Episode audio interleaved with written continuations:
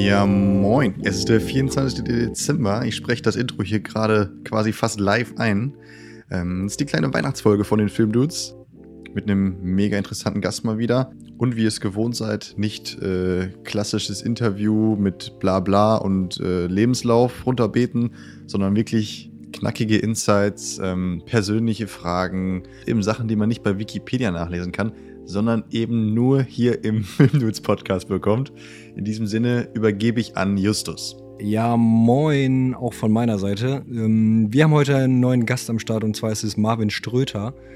Ähm, den haben wir bei uns im Podcast, weil ich äh, die Ehre hatte, mal drei Tage in sein Leben reinzuschnuppern. Ich war mit ihm in Berlin und Düsseldorf unterwegs und habe ähm, ja, ihn begleitet, wie er Videos für äh, Vincent Weiss und Topic gedreht hat. Genau, und das, das beschreibt das Ganze eigentlich schon ganz gut. Marvin, äh, wer ihn nicht kennt, macht Musikvideos hauptsächlich. Ähm, für Namen wie Clouseau, Crow und äh, Nico Santos macht er sehr viel. Äh, und er kommt jetzt gerade frisch aus Bali, wo er für ein neues Produkt von Capital Bra etwas gemacht hat. Auf jeden Fall sehr spannend, wie er dazu gekommen ist. Über diese Reise wollen wir natürlich auch mehr erfahren, ähm, natürlich aber auch über andere Projekte und die ganze Szene, wie das so abläuft, damit ihr mal oder damit äh, ja, wir auch einfach mal einen Blick hinter die Kulissen bekommen, wie Briefings erstellt werden, wie die Zusammenarbeit mit den Künstlern funktioniert, äh, wie er überhaupt an die Jobs drankommt und äh, all sowas. Aber auch ein paar Sachen zu seinem Workflow äh, sprechen wir. Also wirklich mal äh, tief ins Detail und nicht nur äh, Labarababa.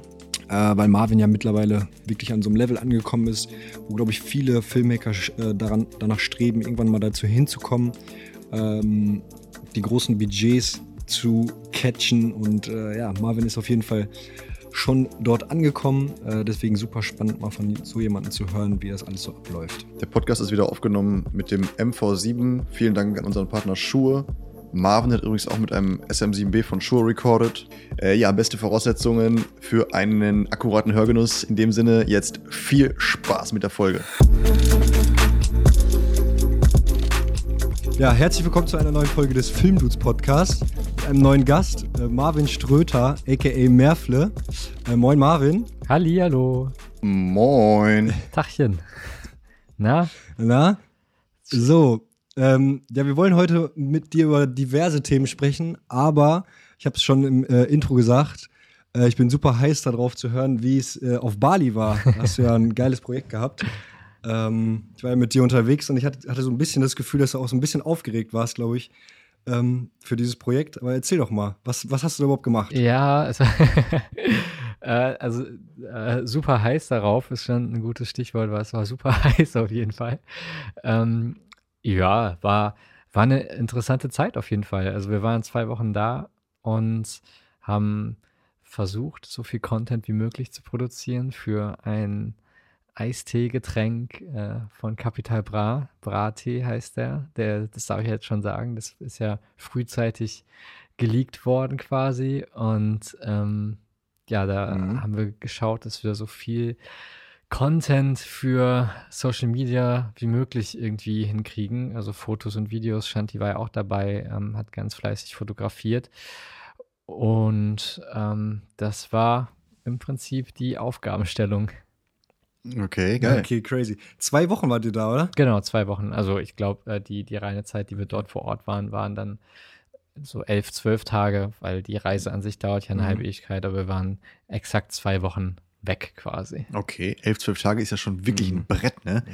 Ähm, sind dann jetzt wirklich nur ein paar Werbevideos entstanden oder habt ihr da auch darüber hinaus noch andere größere oder Side-Projekte gemacht?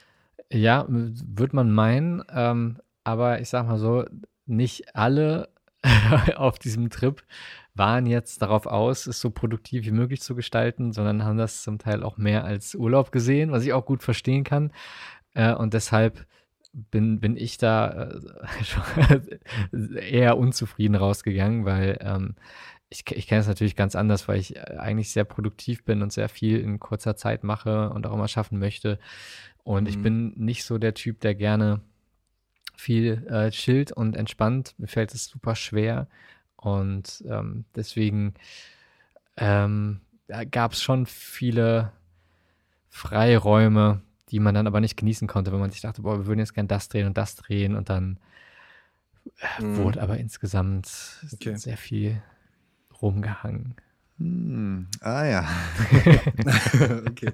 Ja, verrückt. Aber ist auch mal was, was bisschen was anderes, was du eigentlich sonst machst, oder? Also, ja, total. Ähm, du sagst gerade, dass es jetzt eigentlich nur Werbung war. Ähm, hatte das gar nichts mit seiner Musik zu tun? Also habt ihr da überhaupt gar nichts von abgebildet? Oder ja, so ein bisschen war das so ein, schon. so ein Mix, sage ich mal, dass er vielleicht, keine Ahnung. Genau, es war so ein bisschen so ein okay. Mix. Also so, so, ein bisschen was äh, gerappt hat. Oder ja, das auch, genau, exakt. Also es war auch mega cool. Es war eine mega Zeit und alle extrem cool drauf. Und ähm, Vincent Stein, der ja, also Bizarre, der ja super viel für ihn produziert, den kenne ich auch schon lange von SDP und mhm. so weiter und so fort. Und war total cool, auch mit dem mhm. äh, mal wieder ein bisschen mehr Zeit zu verbringen. Steffen war dort von Chimperator und äh, Kapi selbst auch ein super netter, super lieber Typ. Also das war auch cool, so wie es war. Ähm, selbst wenn ich jetzt sage, ich hätte es mir produktiver vorstellen können oder gewünscht. Ähm, nichtsdestotrotz war das eine super coole Zeit und äh, hat sehr viel Spaß gemacht mit allen dort und ähm, war auch total interessant, einen Einblick mal mhm. zu bekommen, weil Kapi auch ähm, dort Songs gemacht hat und Musik aufgenommen hat. Okay, sehr nice. Und äh, ich finde das immer total interessant, weil man ist ja im entferntesten Sinne oder gar nicht so entfernt eigentlich, man ist ja auch Künstler, nur irgendwie anders. Ja. Ähm, aber zu sehen dann, wie andere Künstler arbeiten, egal was die jetzt für eine Kunst machen, finde ich immer total interessant und äh, macht mir Spaß, in so einem Umfeld zu sein. Ja, mega interessant. Geil. Okay. Krass, hat er da direkt auch schon was produziert, oder was? Also hat er da so ein Studio gehabt? Oder? Ja, Vincent hat da seine, seinen Laptop, sein Audiointerface, Mikrofon, äh, Studiomonitore äh, aufgebaut und das ist ja im Prinzip alles, was man braucht. Und dann haben die da wirklich am Pool Songs gemacht. Unglaublich und mega Einblick, den man sonst halt gar nicht kriegt. Verrückt, ja, ey. total. Ja, krass. Ja, mega. Du hast eben schon das Thema Produktivität angesprochen. Ähm, was wir oft immer wahrnehmen auf deinem Instagram-Channel ist, dass du teilweise Projekte, wo du auch mit Raw-Footage arbeitest oder generell halt mit viel, viel Daten arbeiten musst, dass du die teilweise aber in ein, zwei Nächten irgendwie so durchballerst, dass du äh, irgendwie gefühlt auf Schlaf verzichtest, um dein Projekt schnell umzusetzen. Was ich mega krass finde. Ähm, es gibt ja schon mal die eine oder andere Insta-Story, wo du dann, keine Ahnung, irgendwie um halb fünf da noch am Cutten bist. Und deswegen habe ich mich auch äh, insofern auf diese Folge vorbereitet, als dass ich gestern sechs Episoden Bad Banks geguckt habe und auch um halb fünf schlafen war. Nein, aber Spaß beiseite ist schon äh, echt mega beachtlich, dass du da so auf den Schlaf verzichtest, um das Projekt fertigzustellen. Ja, ja, also was das mit dem Schlafen angeht, ist einfach so die Sache, dass äh, ich nach wie vor das Gefühl habe, dass es keinen Unterschied macht, ob ich mehr oder weniger schlafe. Also ich probiere das auch durchaus mal aus, wenn ich die Möglichkeit habe, mal äh, mehr und länger zu schlafen, dann versuche ich das auch mal zu machen und kann das auch sehr gut äh, und kann auch locker mal 12, 13, 14 Stunden am Stück schlafen. Aber Uff. egal wie viel ich schlafe, ich werde am Ende nicht fitter oder weniger fit und das definiert sich irgendwie nur dadurch, wie viel Bock ich gerade auf irgendwas habe. Wenn ich Bock auf irgendwas habe, bin ich wach ähm, egal wie viel Schlaf davor war. Und wenn ich äh, keine gute Laune habe, dann bin ich müde, auch wenn ich schon den ganzen Tag geschlafen habe. Deswegen, äh, wenn es sein muss und wenn viele Projekte sind, was ja oft ist, äh, dann wird halt nicht so viel geschlafen, weil das dann auch so funktioniert und gut funktioniert und also auch klappt. Und also klar gibt es auch mal Phasen, wenn jetzt wirklich, wenn es mehrere Wochen sind, dass man wirklich nur ein paar Stunden Schlaf pro Nacht bekommt, dann ist das natürlich schon so, dass man das merkt. Aber ich sag mal, wenn jetzt mal eine Nacht dabei ist, die, wo ich dann zwei, drei Stunden schlafe, dann schlafe ich halt irgendwann mittags nochmal beim Rendern eine halbe Stunde und dann nochmal nachmittags noch Stunde. Und dann kann ich auch jederzeit und überall schlafen. Und deswegen kann ich das dann ganz gut wieder aufholen. Ey, krank. Kannst du so schnell einpennen, oder was? Eine halbe Stunde pennen? Ja. Also ich kenne so, ich, ich kann das eigentlich auch relativ gut, aber das ist dann nicht so richtiges Schlafen, oder? Na doch schon. Ich glaube, äh, ich schlafe sehr schnell ein. Also wenn ich so, wenn ich mich hinlege und ich bin nach einer Minute nicht eingeschlafen, dann wundere ich mich schon und denke mir, ja gut, dann stehe ich halt wieder auf. Ja, okay, aber es gibt dieses Buch, ähm, der Vier-Stunden-Körper, glaube ich, heißt das, von Timothy Ferris, ist relativ bekannt, denke ich, und jetzt auch nicht ganz neu Jedenfalls hat er eine Theorie aufgestellt und die besagt, dass man immer nur 20 oder ich glaube 25 Minuten am Stück schläft, dafür aber fünf oder sechs Mal am Tag. Also in Summe sehr wenig Schlaf, aber man soll genauso fit sein. An dieser Stelle auch nochmal herzlich willkommen beim großen Schlaf-Podcast, der Podcast rund um das Thema Schlaf und Erholung. Aber ich finde das total interessant, weil ich, also ich weiß nicht, ob es da irgendwas, irgendwelche Studien zu gibt oder ob das in irgendeiner Form äh, so belegbar ist, aber ich stelle mir das immer so vor, wie wenn man einen Akku hat und man den immer quasi von 80 Prozent wieder auf 100 lädt und das aber mehrmals am Tag, dann hat man immer zwischen 80 und 100 Prozent Akku. Und wenn man das nur einmal macht, dann ist man halt irgendwann hat man unter 20 Prozent, ist mega müde schon und dann lädt man halt einmal wieder auf 100 auf. Also so stelle ich mir das ein bisschen vor. Deswegen finde ich es eigentlich gar nicht so schlecht, öfters mal ein bisschen zu schlafen. Witzige Ansicht. Ja, okay, perfekte Übersetzung eigentlich für alle Filmmaker. Die haben es jetzt äh, auch mit dem Akku-Vergleich verstanden. Aber wie gesagt, ich übernehme dafür keine Verantwortung. Ich habe keine Ahnung, ob das wirklich so ja, besser ist es. Ja, vielleicht wäre manchmal, glaube ich, ein richtiger Schlafrhythmus schon, glaube ich, ganz gut. Ja. Ja. Oder dann, dann gehört aber wahrscheinlich auch ein richtiger Tag, Tagesablauf dazu. Ich glaube, den, mhm. den Schlafrhythmus, den kann man nur wirklich umsetzen, wenn man auch einen ja, einigermaßen geregelten Tagesablauf hat, den ich leider überhaupt mhm. nicht habe, den ich mir aber wünschen würde für die Zukunft. Mhm. Ja, ich habe es schon gemerkt, ey, immer Red Bull ja. äh, und äh, Wie ist das bei euch? Und nicht habt, so habt ihr einen normalen Tages... Äh, macht ihr das? Äh, also habt ihr ein normales Ritual morgens nach dem Aufstehen und so weiter und so fort und abends vorm ins Bett gehen? Mm, boah, ehrlich gesagt würde ich es mir wünschen, dass, es, äh, dass ich noch ein krasseres Ritu Ritual hätte. Also dass ich das noch mehr durchziehe. Ähm, sage ich mal, geregelte Zeiten zu haben, zu bestimmten Zeiten zu essen und so. Aber ehrlich gesagt, ja, kann man es ja irgendwie selber entscheiden und äh, irgendwie vergisst man es dann oft auch mal was zu essen oder sich jetzt äh, äh, mal hinzusetzen, kurz eine Pause zu machen oder so. Aber es ist jetzt definitiv nicht so auf so einem Level wie bei dir, dass es so komplett durcheinander ist, sage ich mal. Ja, also ich stehe schon jeden Morgen relativ mhm. zeitig auf, also eigentlich auch mal zu einer ähnlichen Zeit. Bei mir ein bisschen dumm ist, ich äh, sitze dann teilweise bis 3 Uhr am Rechner und schneide irgendwas, vergesse da voll die Zeit und ja, hänge dann da so in der Uhr. Ähm, aber äh, ich sehe schon zu, dass ich wirklich jeden Morgen frühstücke, auch ordentlich frühstücke und ja, denke, das ist ja, auch nicht cool. unwichtig. Das äh, finde ich echt schwer. Ja. Also gerade morgens, weil ich stehe eigentlich auf und setze mich sofort an den Rechner und ich denke mir oft, es wäre wahrscheinlich klüger, erstmal irgendwie zu duschen und Zähne zu putzen und zu frühstücken und sich dann an den Rechner zu setzen.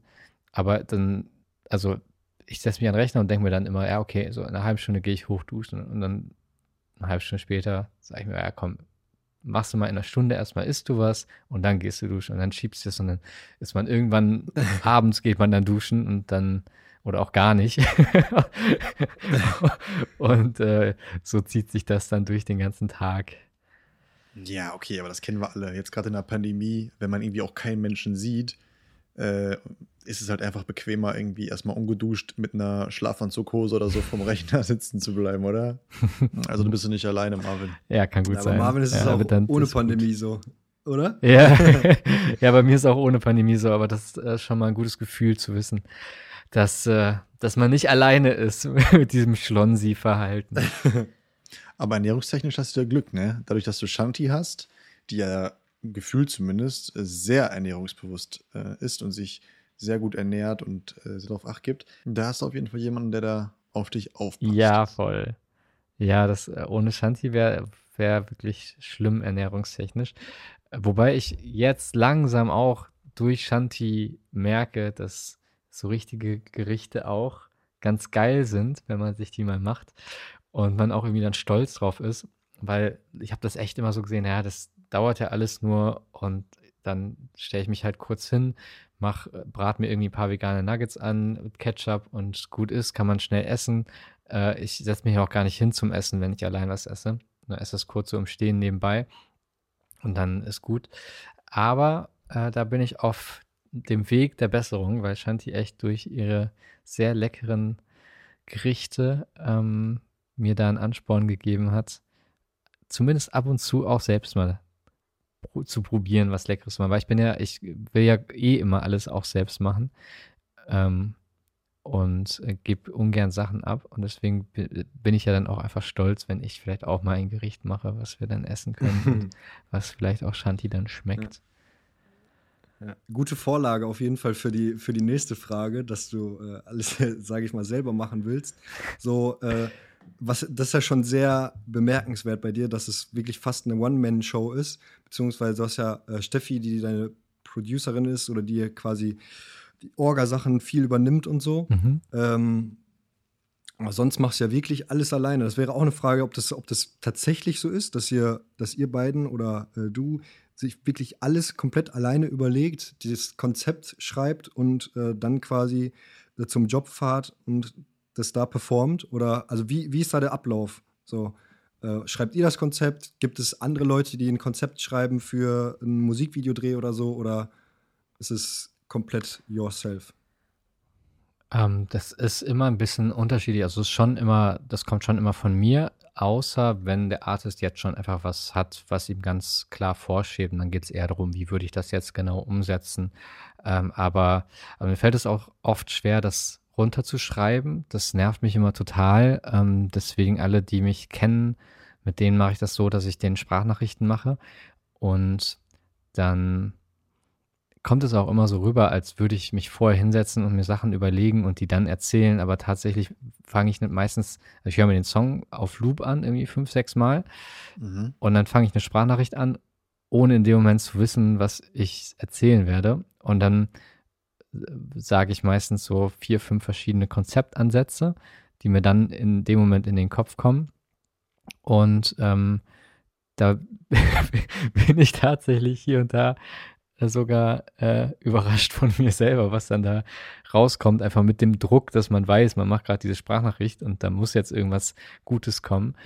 Und dann, äh, ja, wartet man mal ab, was der Artist, Manager oder Produktmanager sagt und dann ähm, kann man daraus dann, also sagt man, hey, der Ansatz ist cool und vielleicht kann man den mit dem verbinden und dann mache ich dann daraus ein äh, richtiges Konzept. Aber ich finde es immer total blöde, wenn es so um, um Konzeption äh, geht, zu sagen so, hey, ich lege jetzt hier ein Konzept vor, drei Seiten und so wird es dann gemacht, weil es kann ja sein, dass, dass irgendwie der Künstler den grundsätzlichen Ansatz total cool findet, aber dann irgendwie so eine Abbiegung, die man schon relativ am Anfang nimmt, sagt, okay, das ist jetzt nicht so mein Ding, so würde ich es nicht machen.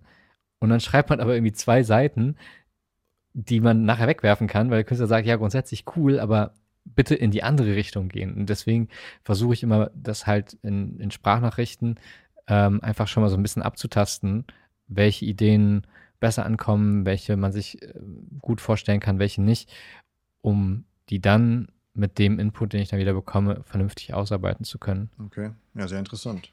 Mhm. Okay, also es ist schon so, dass du äh, auch direkten Kontakt zu den Künstlern hast, meistens. Also bei manchen ja. ist es ja wohl so, dass du, dass das so auch deine Buddies so ein bisschen sind, aber ähm, mhm. ist das immer so, dass du mit den Künstlern äh, direkten Kontakt hast und mit dem Künstler dir was überlegst? Oder gibt es auch wirklich ähm, ja, Jobs, wo dann, wo dann das Management einfach komplett alles bestimmt? So? Also hm, oft, oft beim ersten Mal macht man mehr dann mit Management und so. Und eigentlich, wenn man einmal zusammen gedreht hat und dann in der Planung für ein weiteres Video geht, dann ist man eigentlich immer direkt im Kontakt auch mit dem Künstler. Ähm, klar haben irgendwie Newcomer und so oft weniger selbst auch ähm, Einfluss darauf und da hat das Management oder das Label einfach mehr noch äh, Entscheidungsgewalt.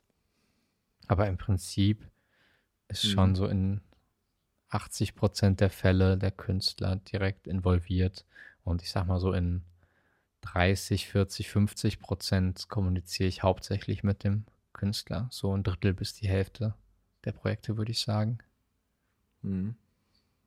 Dann hast du zum Beispiel auch so einen Pietro okay. Lombardi und der, also der ist immer dabei und der ist immer, der hat halt eine geringe Aufmerksamkeitsspanne. Da schlägt man dann irgendwas vor. Boah, überfett, machen wir geil.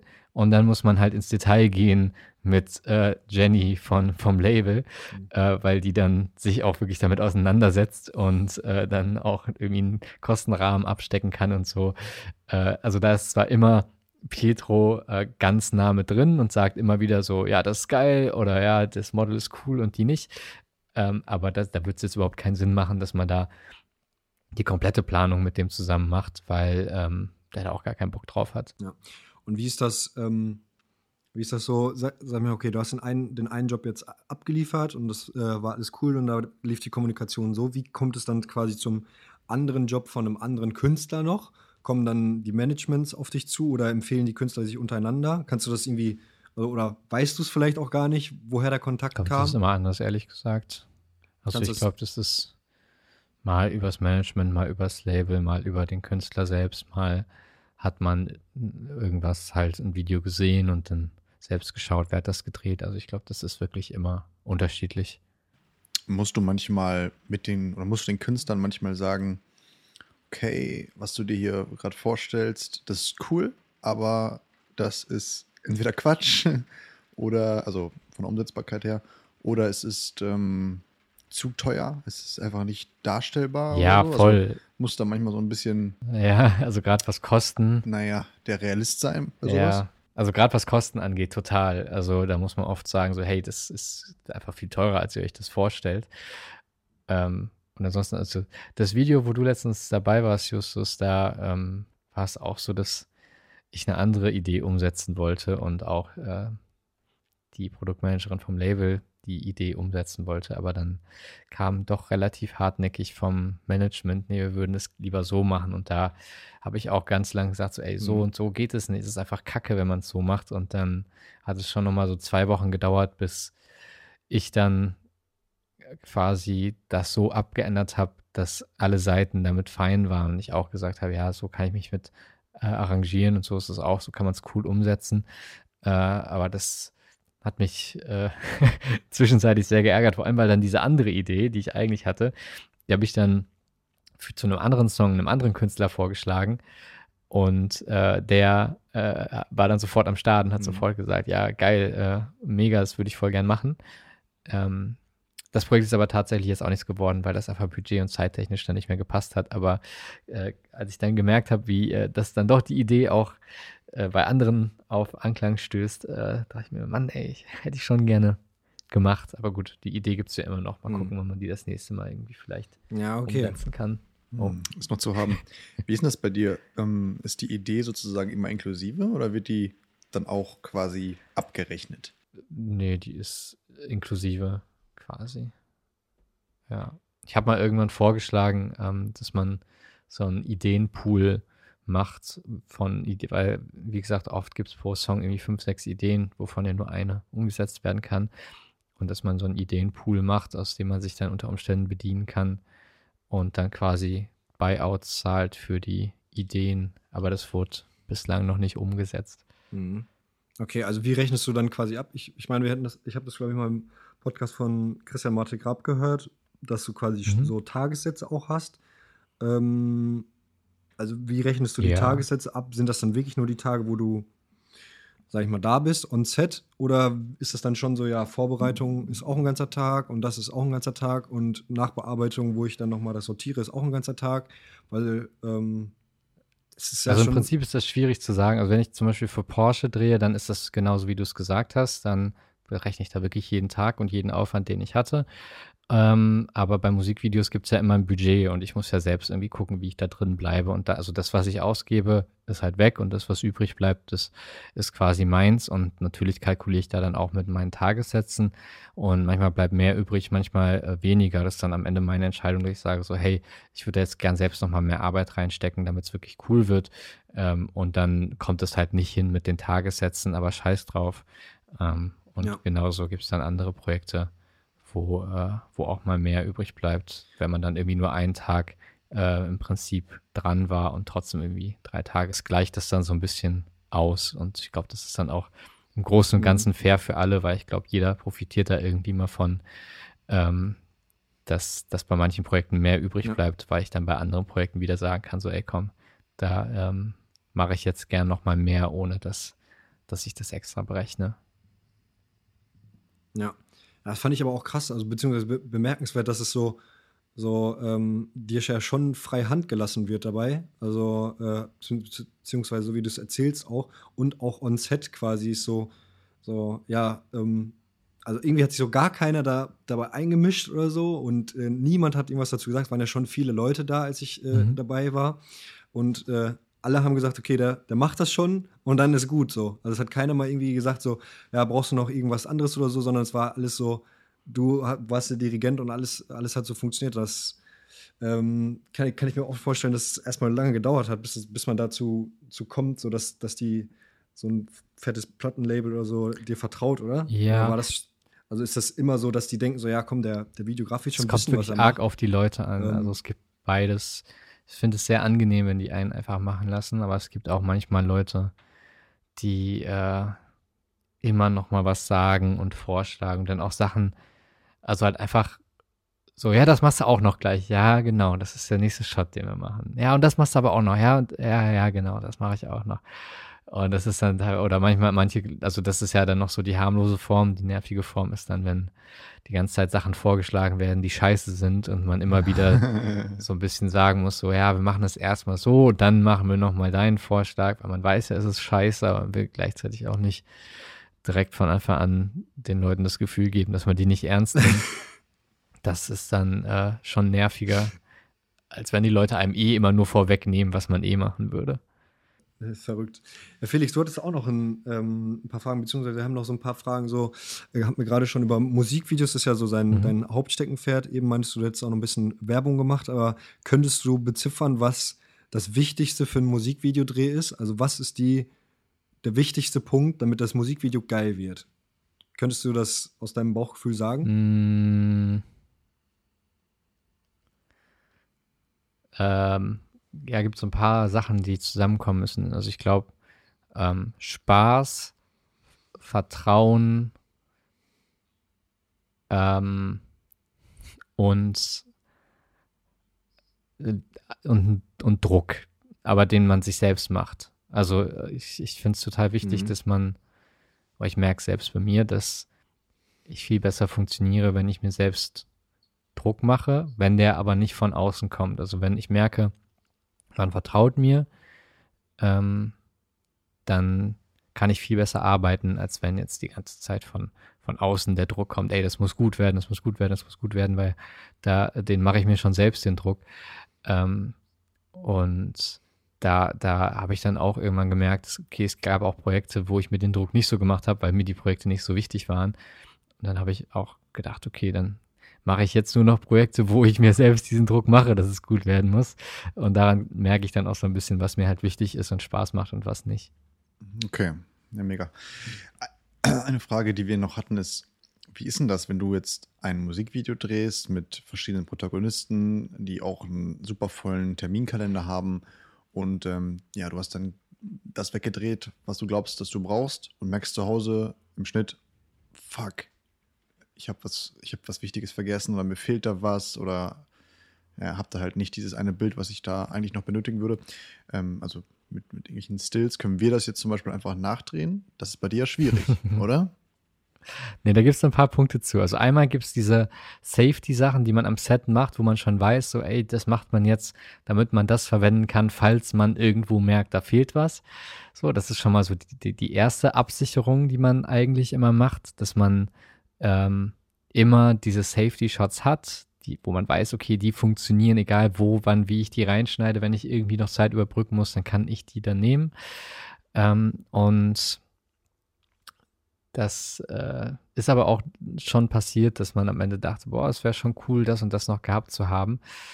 Ähm, und ich sage auch immer, also zum Beispiel, wir haben bei, bei Nico Santos, haben wir bei allen außer einem Video, glaube ich, haben wir nachgedreht. Ne, alle bis auf zwei Videos haben wir nochmal einen weiteren Drehtag gemacht.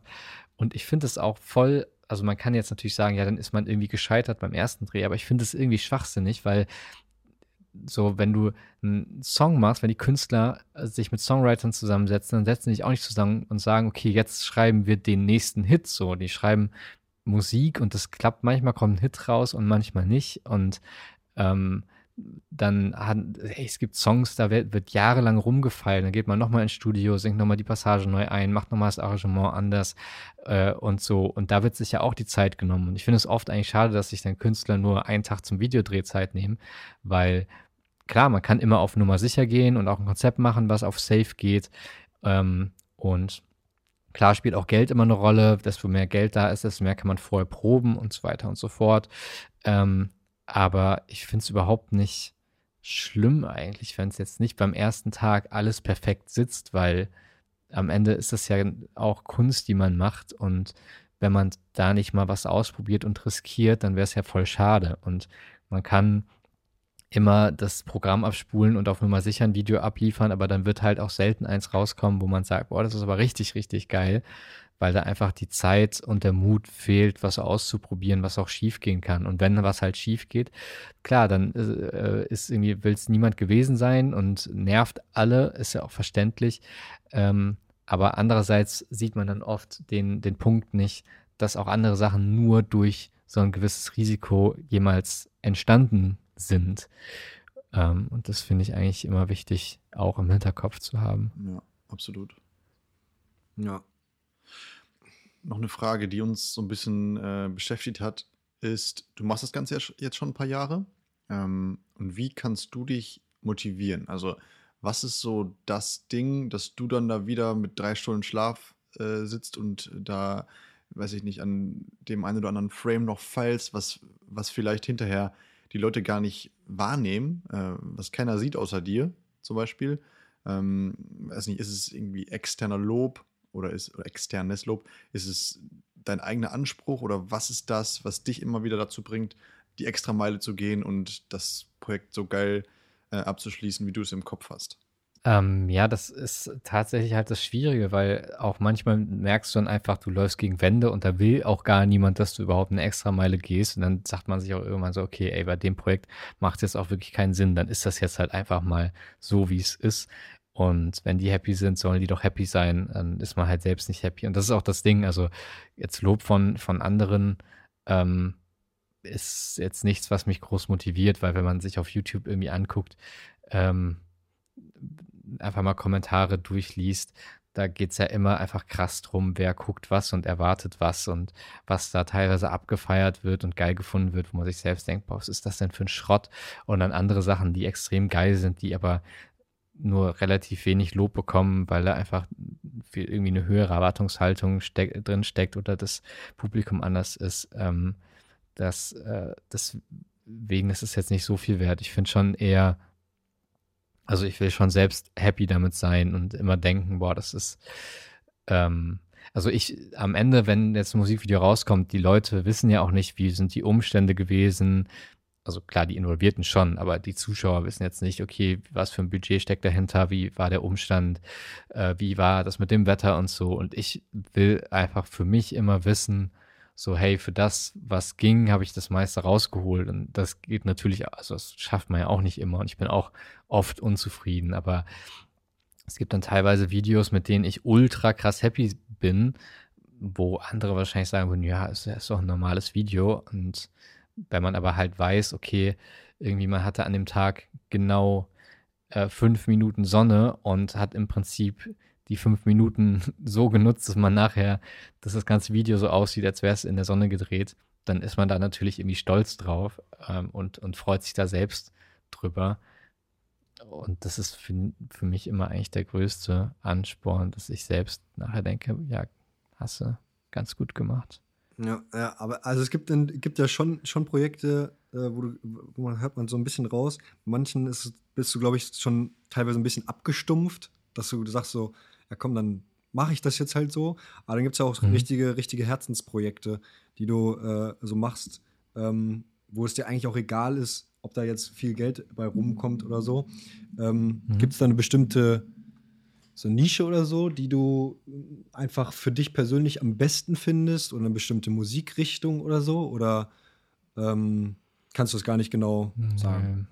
kann ich eigentlich nicht, nicht genau sagen, ehrlich gesagt. Ähm, also. Kommt immer aufs Projekt nee. an. Also. Kommt immer aufs Projekt an und wie, wie cool die Leute sind. Ja, da geht es auch immer krass um den Vibe, so, oder? Am Set. Ja, voll. Also gefühlt, ähm, ja, bin ich cool mit allen, stimmt die gesamte Stimmung. Ja, total. Also zu, zu 1000 Prozent, genau. Da hat man auch also mal Zeit für ein Späßchen. mag es auch voll, ähm, sich mal zu verquatschen, auch am Set mit den Leuten, weil ähm, so am Ende, wir, wir sagen ja immer so, ey, das ist so geil, dass das unser Job ist, weil es halt voll viel Spaß macht und genauso sagen das ja auch Musiker, dass sie dankbar dafür sind, das halt Jobs machen zu können. Und dann finde ich immer Schwachsinn jetzt aus Gründen der Professionalität dann den Spaß wieder rauszunehmen. Mhm. Und äh, oft kann man dann, wenn man jetzt sagen wir mal einfach eine Stunde rumgedödelt hat äh, und irgendwie sich einfach kreativ ein bisschen ausgetauscht hat, ähm, dann, dann hat man teilweise viel mehr den Drive, dann zu sagen, okay, geil, jetzt lass die nächsten zwei Stunden richtig geil durchballern und drehen und so, anstatt dass wenn man direkt reingeht und sagt, so, jetzt der Shot, der Shot, der Shot, der Shot, dass man viel schneller irgendwie genervt und ähm, sieht es halt nur noch als Abarbeiten an. Auch, auch mit Künstlern erstmal auf eine Ebene zu kommen, oder? Also kann ich mir auch schwierig Ja. vorstellen. Ich meine, du willst ja irgendwie so ein emotionales Produkt abliefern und äh, musst ja auch irgendwie, wenn, wenn der Mu äh, Musiker selbst in dem Musikvideo mitspielt, muss der ja auch seinen Teil dazu beitragen. Und wenn das halt komplett stumpf ist und du von A nach B springst, kommt das ja auch nicht rüber. Voll. Und das ist auch voll wichtig, sich streiten zu können, ähm, ohne dass, also, dass man abgefuckt ist. Also jetzt zum Beispiel bei, bei dem Videodreh auf Ibiza im Sommer mit Clouseau, ähm, da, also was heißt auch streiten, diskutieren. Ich diskutiere halt mega gern, weil ich sehe das eben nicht als streiten wie viele andere, sondern äh, einfach, also ich diskutiere auch oft, weil ich denke, okay, ich kann ja auch eines Besseren belehrt werden und wenn ich nicht diskutiere, dann bleibe ich bei meiner dummen Meinung vermeintlich und genauso andersrum. Ähm, also ich finde Diskutieren immer voll wichtig, weil man dabei einfach oft merkt, so, ah, stimmt, das stimmt schon so und ich finde, am Ende ist man immer klüger als vorher und deswegen ähm, gab es auch da zum Beispiel Situationen, da haben wir abends noch am Pool gesessen und stundenlang diskutiert und ich habe gesagt, nee, so können wir die Szene nicht machen, weil das wirkt, äh, du machst ja das ganze Video kaputt am Ende, wenn das äh, und so und so und so und ähm, das hätte man so auch nicht machen können, wenn man nicht vorher auf so einem Level gewesen wäre, dass man einfach normal miteinander über alles reden kann.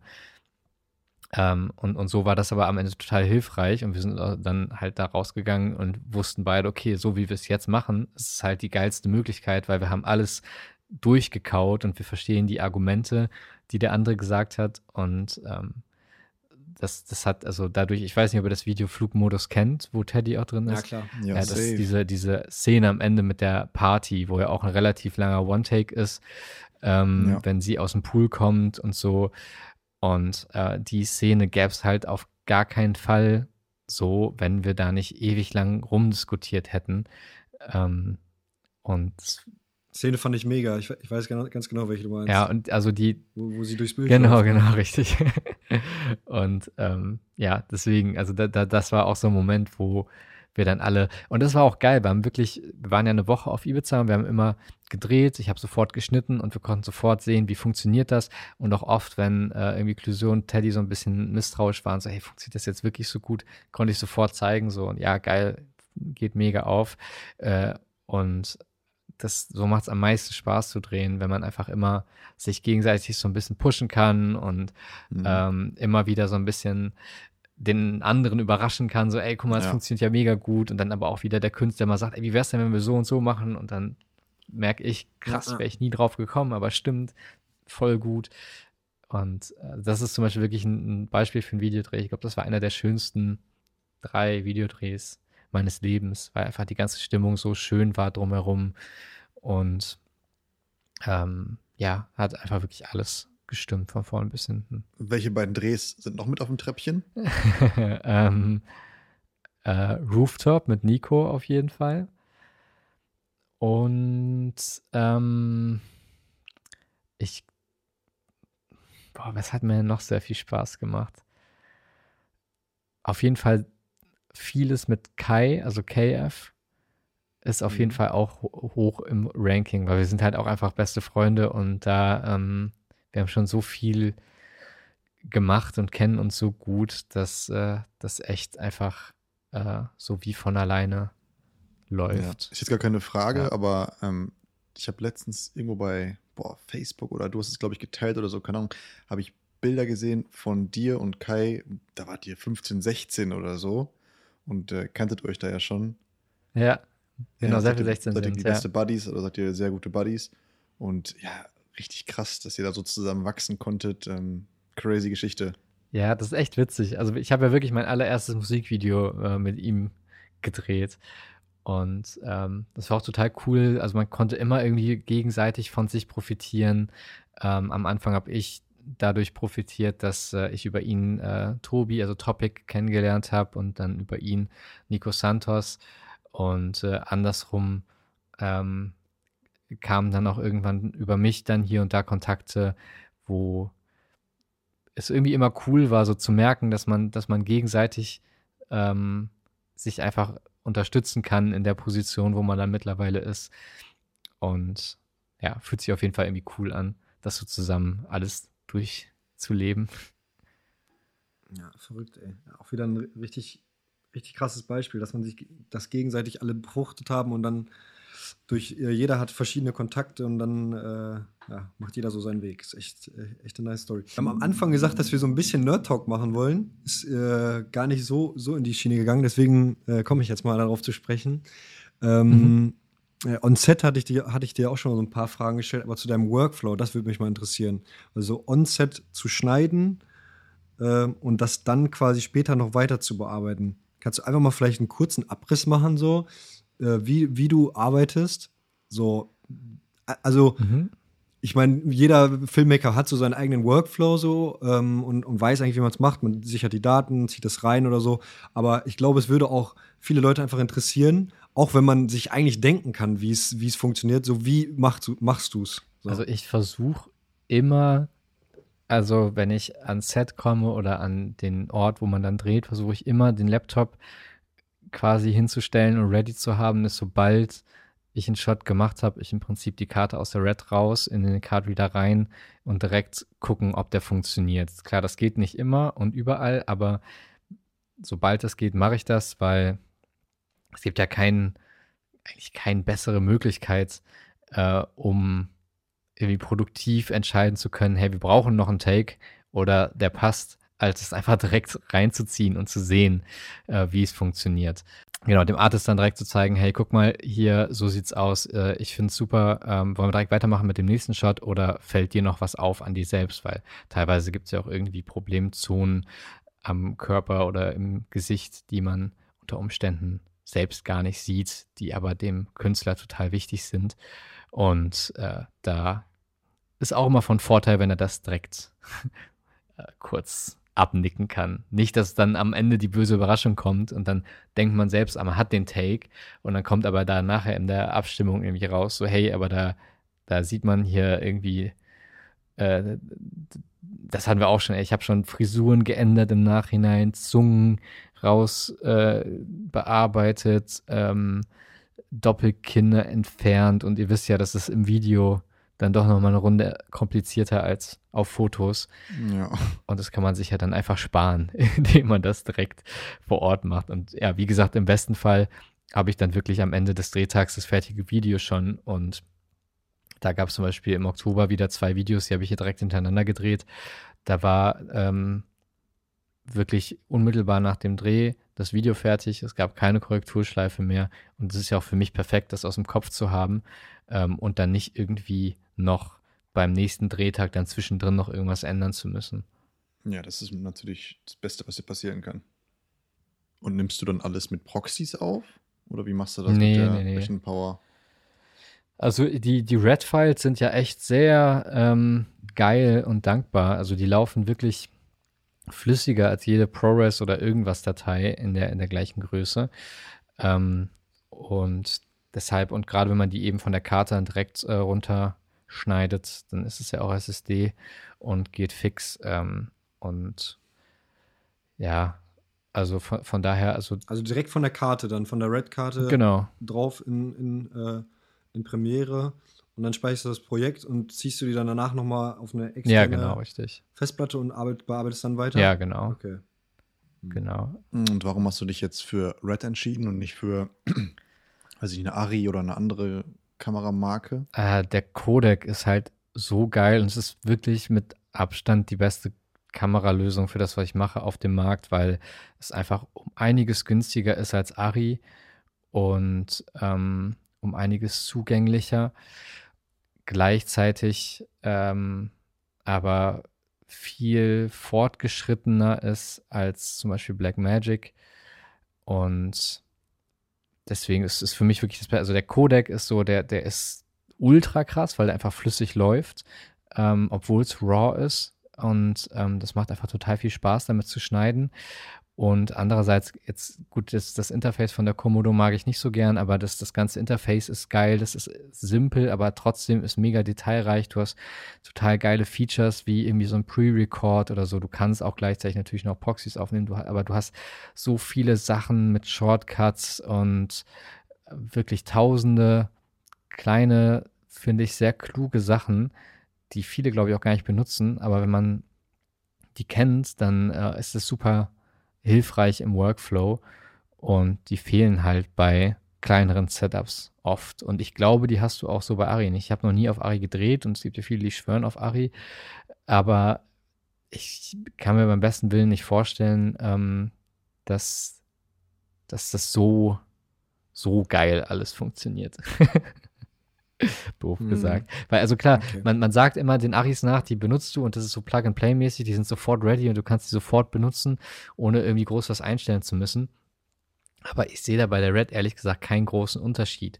Und gerade dadurch, dass Red von Anfang an digital war, nutzen die halt diese digitalen Vorteile auch mega gut aus. Das Einzige, was bei Red wirklich scheiße ist, und das nervt brutal, ist, dass du keine niedrigere Auflösung drehen kannst mit vollem Sensor. Und das verstehe okay. ich nicht, warum die das nicht hinkriegen, weil in jeder Kamera kannst du das machen, in jeder Scheißkamera, selbst auf dem Handy.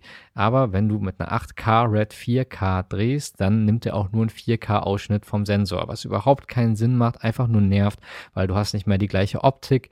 Ähm, Du ähm, hast natürlich eine geringere Qualität, als wenn der jetzt vom ganzen Sensor runterrechnen würde. Und das verstehe ich nicht, weil gerade zum Beispiel, wenn du die Helium Red hast, die kann in 8K halt keine 100 Frames machen. Wenn du 100 Frames aufnehmen willst, gehst du runter auf 4 oder 5K. Ähm, und musst aber dann immer mit einem extremen Crop leben, sobald du halt Slow-Mo aufnehmen willst. Und das verstehe ich nicht. Und das ist schon so, das ist das einzige wirklich riesige Manko bei Reds. Okay. Ja. Sehr ich habe ja die Red Raven und die Red Komodo. Red Raven 4,5K. Das ist super, damit das ist perfekt. Bei der Red Komodo mit 6K, ich brauche das nicht. Ich war, wozu zur Hölle brauche ich 6K? Und das läuft schon wesentlich weniger flüssig. Und da denke ich mir jedes Mal so, ey, wenn ich einfach den gleichen Bildausschnitt, den gleichen Sensorausschnitt quasi nutzen könnte mit 4K. Ich würde nur noch 4K auf der Kamera drehen, ganz selten auf 6K gehen, weil du hast so viel mehr Speicherplatz durch 6K oder dann irgendwann 8K. Ähm, das ist wirklich unverhältnismäßig und ähm, du, du mhm. siehst halt in so wie Musikvideos ausgespielt werden, siehst du keinen Unterschied. Sie werden ja nicht im Kino gezeigt. Ja, das wäre jetzt meine nächste Frage gewesen. Ähm, ja, filmst du in 4K oder wie lieferst du ab? Ja, aber auch nur, weil ich will. Die meisten Labels, ähm, das ist auch so eine Sache, rege ich mich so drüber auf, äh, weil die wollen immer ProRes-Dateien. Ähm, alles schön und gut, sind halt riesige Dateien, nervt immer ein bisschen mit dem Upload. Ähm, und dann wollen die aber ähm, selbst, also die sind selbst genervt, dass die es dann so lange runterladen müssen. Mal so eine 4K ProRes sind halt so bis zu 20 Gigabyte. Ähm, und dann sagen die, schickt doch nur Full HD. Und dann sagen wir, nee, so, ey, entweder ich schicke euch eine richtig hochauflösende MP4 4K, äh, so, wo ihr keinen Unterschied jemals sehen werdet äh, in der Ausspielung. Ihr wollt es ja nicht weiterverarbeiten, ihr wollt es ja nur ausspielen. Dann nimmt doch die einfach die MP4-Version, die äh, irgendwie 3 GB maximal groß ist. Oder ich schicke euch jetzt die große File. Und total schwachsinnig, dass die dann da sagen, ja, schick uns die Full HD-Version, damit wir nicht so lange runterladen ja, müssen. In der Tat. Ja, aber so ist es. Mhm. Ja, gut. Äh, Marvin, mit welchen Optiken arbeitest du? Also was benutzt du so am meisten? Am meisten benutze ich die Sigma 18 bis 35 Millimeter Optik, weil die einfach, die ist so ein geiler Allrounder und die, ähm, du kannst so viel mit der machen, ohne wechseln zu müssen ehrlich gesagt, das ist echt geil. Dann habe ich noch ein paar ähm, diese Zeiss Plenar-Optiken oder Planer. Plenar, Planer, weiß ich nicht. Auf jeden Fall habe ich die irgendwann ja. mal, genau, die habe ich irgendwann mal von Prinz Pi bekommen und dann äh, wurden die mir geklaut und äh, dann habe ich sie neu gekauft. Und das heißt, dass die echt geil sind. Also ich habe nicht alle neu gekauft, aber die 35, 50 und 80 Millimeter, glaube ich, sind das oder 85.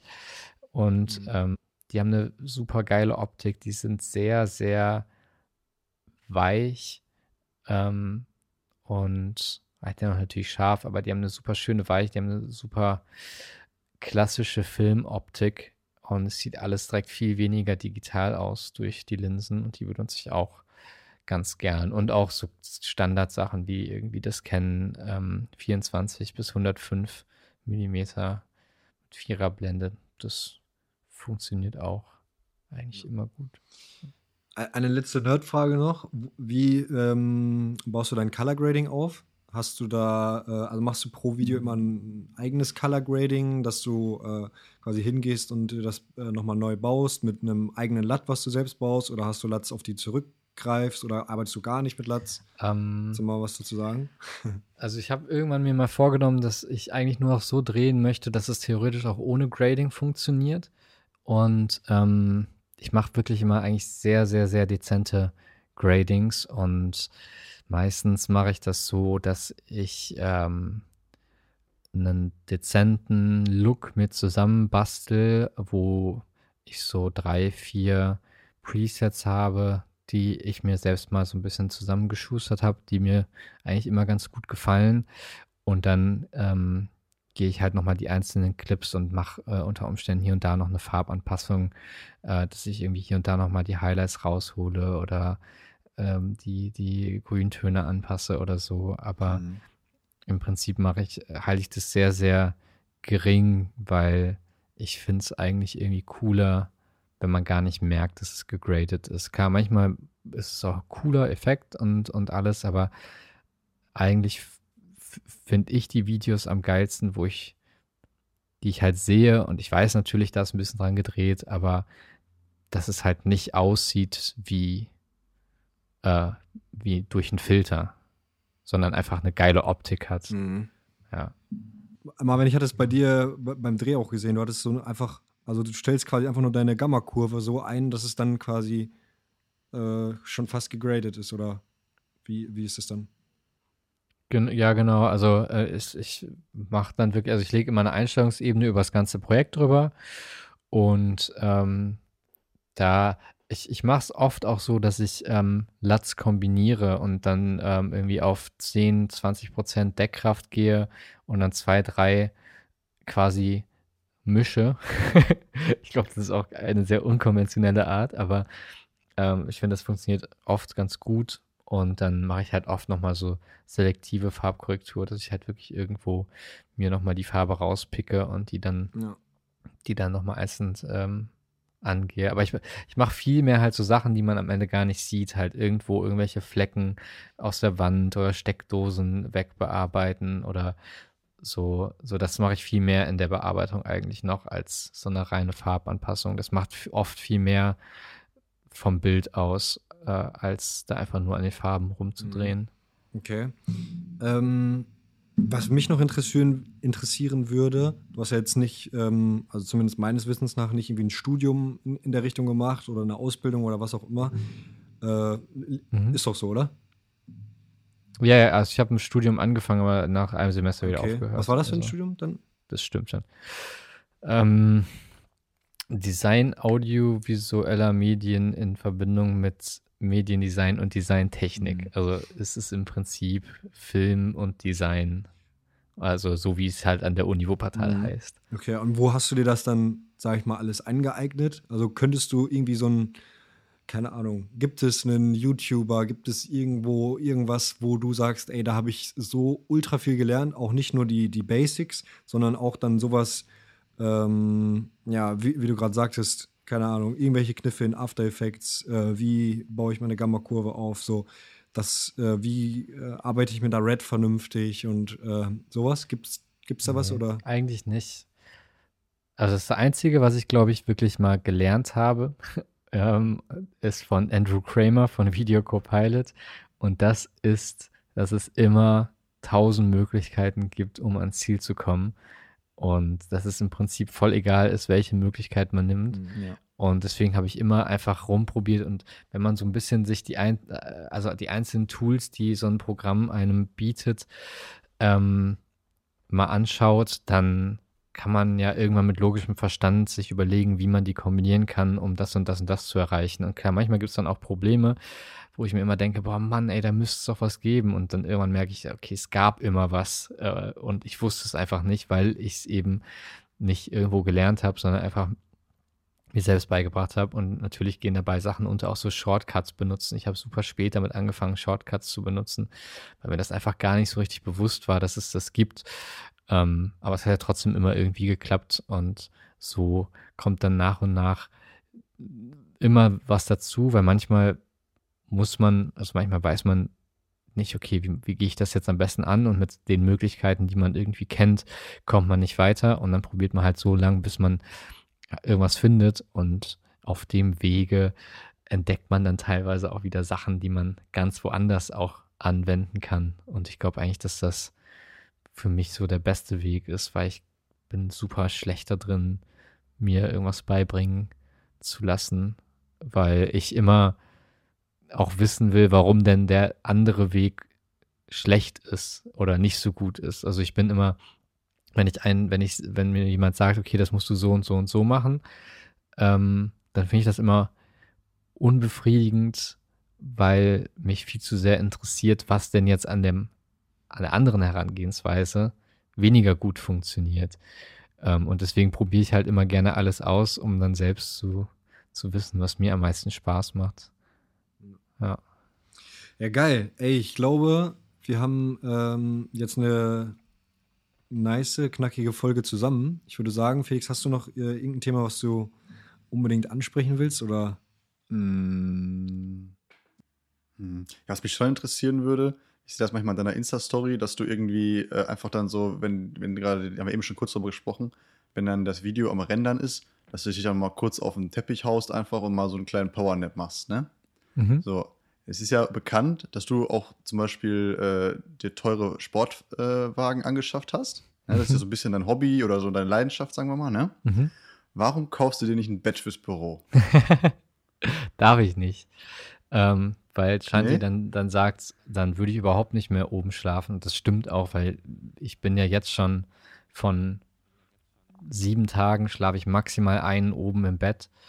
Ähm, und wahrscheinlich wird das wirklich auf null runtergehen, wenn es hier unten auch ein Bett gäbe. Ja, das ist der Grund. Dann lieber Teppich. Ja, oder auf der Couch ab und zu. Aber eigentlich, ähm, ja, meistens penne ich hier direkt hinter mir, weil das, da ist der Was? Weg am kürzesten zum Rechner. Sonst macht doch, also Vorschlag, wenn Shanti da in der Nähe ist, kann sie gleich mal fragen. Mhm. Ihr könntet ja dann auch einfach ähm, das verlegen. Also dann könnt ihr euer Schlafzimmer auflösen, Mhm. pennt beide im Büro, dann seht ihr euch sechs Tage die Woche oder sogar sieben dann, die letzte Nacht. Ähm, und könnt dann oben im Schlafzimmer einen Billardraum oder sowas machen. Wie findest du das denn? Ja, finde ich eigentlich gar nicht schlecht, aber ich glaube, das mag äh, Shanti nicht. Äh, Dann sieht sie nicht dich nur noch arbeiten, weil wenn sie, sie sie pennt. möchte, glaube ich, schon. Ja, sie hat schon noch die Hoffnung, dass sie äh, noch ein bisschen mehr die Trennung zwischen Arbeit und Privat bei mir hinkriegt, was echt schwierig ist. Ähm, und ich glaube, dann, dann wäre die Hoffnung komplett gestorben. Ja, okay. Verstehe. Aber ich finde die Idee nicht schlecht. Ja, ja, ja. ja. Er ist geschenkt, die Idee. Sehr gut. Dankeschön. Okay. Ey, Jungs, dann würde ich sagen, ähm, Marvin, danke für deine Zeit Ja, vielen Dank für eure Zeit. und die coolen Insights. Ich glaube, äh, da ist was dabei, wieder was zu lernen, auf jeden Fall. Und dann würde ich sagen, Ich freue mich. äh, bis Voll. zum nächsten Mal, bis zur nächsten Folge. Cool. Und wir sehen uns ja vielleicht in zwei Wochen. Ja. Jo. Macht's gut, ihr Jo. beiden. Dann. dann. Ciao. So, das war die Weihnachtsfolge sozusagen, auch wenn wir auf äh, Weihnachtsmusik verzichtet haben. Mir bleibt nur noch zu sagen, genießt die Feiertage, macht euch eine schöne Zeit, auch wenn es dies Jahr alles ein bisschen anders ist als sonst, wissen wir alle. Wir machen das Beste draus. Ähm, ja, Ich möchte nicht zu viel versprechen. Vielleicht kommt aber noch eine kleine Spezialfolge zum Jahresende. Also da immer schön äh, die Spotify-App refreshen. Äh, ja, frohe Weihnachten auch von Justus. Bis bald.